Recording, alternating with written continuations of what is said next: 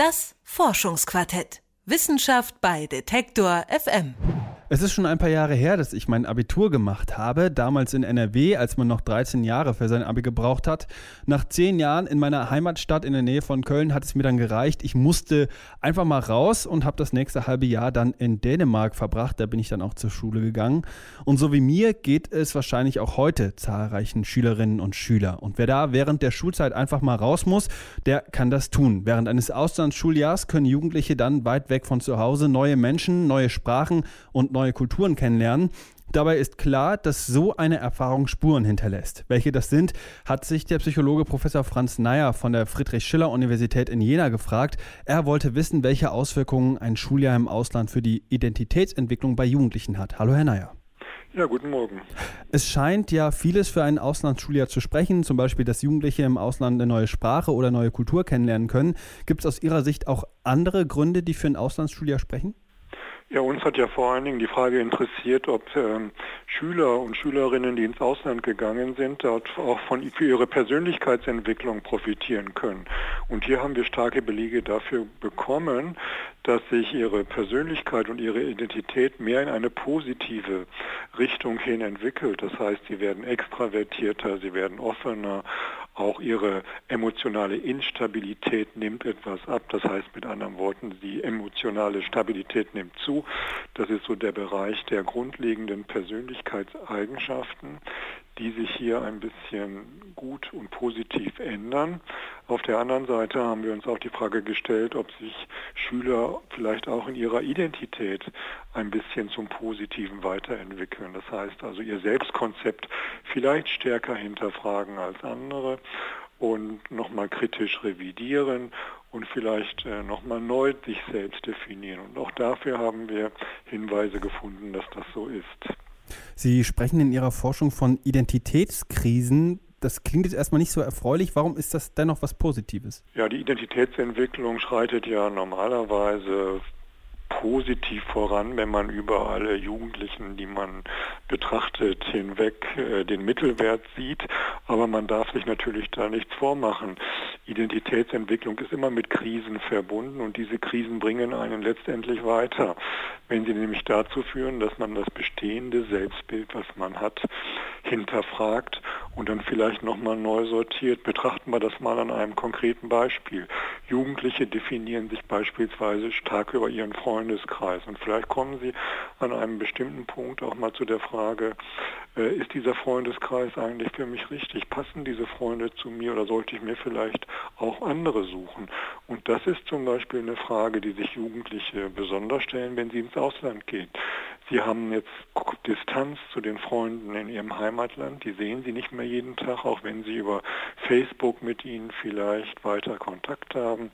Und sie fragen sich vielleicht durch die Horizonterweiterung, die sie ja erfahren, indem sie mit vielen neuen Dingen konfrontiert sind, ob diese Freundschaften für sie äh, äh, richtig sind und sie tatsächlich weiterbringen im Leben. Und das sind gute Fragen, die man sich stellt. Vielleicht empfinden die ähm, Jugendlichen, die ins Ausland gegangen sind, eine bestimmte Fremdheit in Bezug auf ihre Freunde. Und das bringt sie aber weiter, indem sie das nochmal kritisch hinterfragen. Also Krisen, die nicht unbedingt, um auf Ihre Frage zurückzukommen, mit positiven Gefühlen einhergehen, die aber letztlich vielleicht doch eine Horizonterweiterung mit sich bringen. Sie haben ja jetzt einen ganz äh, markanten Unterschied schon geäußert. Ich will noch mal einen Schritt zurückgehen. Sie haben 740 Schüler und Schülerinnen befragt. Ein Teil davon war während der Schulzeit im Ausland.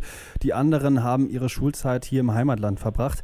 Gab es da noch andere wesentliche Unterschiede in der Persönlichkeitsentwicklung? Nee, das waren schon die, die ich genannt habe. Also einmal das Identitätskonzept und dann die grundlegenden Persönlichkeitseigenschaften, über die ich gerade gesprochen habe.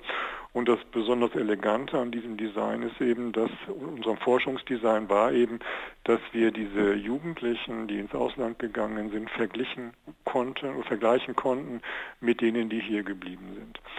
Ähm, ein weiterer wichtiger Identität Identitätsaspekt, den ich eben nicht äh, genannt habe, war die Identifikation mit dem Heimatland. Ja, also eine Antwort auf die Frage, passt eigentlich Deutschland zu mir? Ist das ein Land, in dem ich dauerhaft leben möchte? Oder soll ich vielleicht gern später mal woanders leben? Ähm, das sind Fragen, die sich Jugendliche im Ausland stärker stellen als Schülerinnen und Schüler, die nicht ins Ausland gehen. Und auch das erweitert ihren Horizont. Jetzt darf man vielleicht nicht die Schlussfolgerung aus all dem ziehen, dass sich ähm, Jugendliche die nicht ins Ausland gehen, die also hier bleiben, nicht weiterentwickeln oder keine positive Persönlichkeitsentwicklung oder Identitätsentwicklung durchmachen können. Das wäre weit gefehlt, ja. Denn man muss vielleicht auch nochmal sich genau überlegen, die, ob überhaupt so ein Auslandsaufenthalt für alle Jugendlichen gut ist. Es gibt ja auch Unterschiede zwischen Jugendlichen schon vorher. Ähm, manche Jugendlichen sind sowieso extravertierter und offener als andere und die gehen dann auch eher ins Ausland. Und für andere kann das ja nicht unbedingt jetzt ähm, das Beste sein für ihre individuelle Entwicklung. Das muss man jeweils persönlich herausfinden.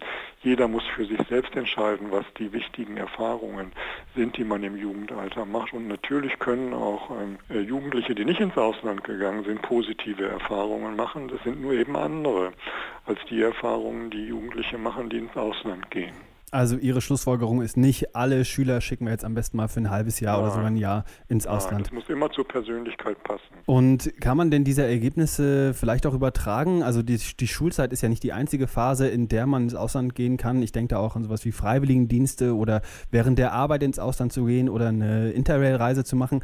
Also könnte man darauf schließen, dass während solchen Auflands, längeren Auslandsaufenthalten solche Persönlichkeitsentwicklungen auch stattfinden? Ähm, ja, ich würde das mal vermuten. Ich kann das jetzt nicht für solche Freiwilligendienste oder für Interrail-Reisen bestätigen, aber wir haben Ähnliches untersucht mit Studierenden, die zum Beispiel im Rahmen des Erasmus-Austauschprogrammes für ein halbes Jahr oder ein Jahr ins Ausland gegangen sind und die verglichen mit sesshaften Studierenden. Und da haben wir ein ähnliches Ergebnismuster gefunden. Und wir haben jetzt auch gefunden, dass sich diese Unterschiede noch fünf Jahre oder noch bis zu fünf Jahre nach dem Auslandsaufenthalt beobachten lassen. Das heißt, solche Einflüsse oder solche Effekte sind wirklich nachhaltig.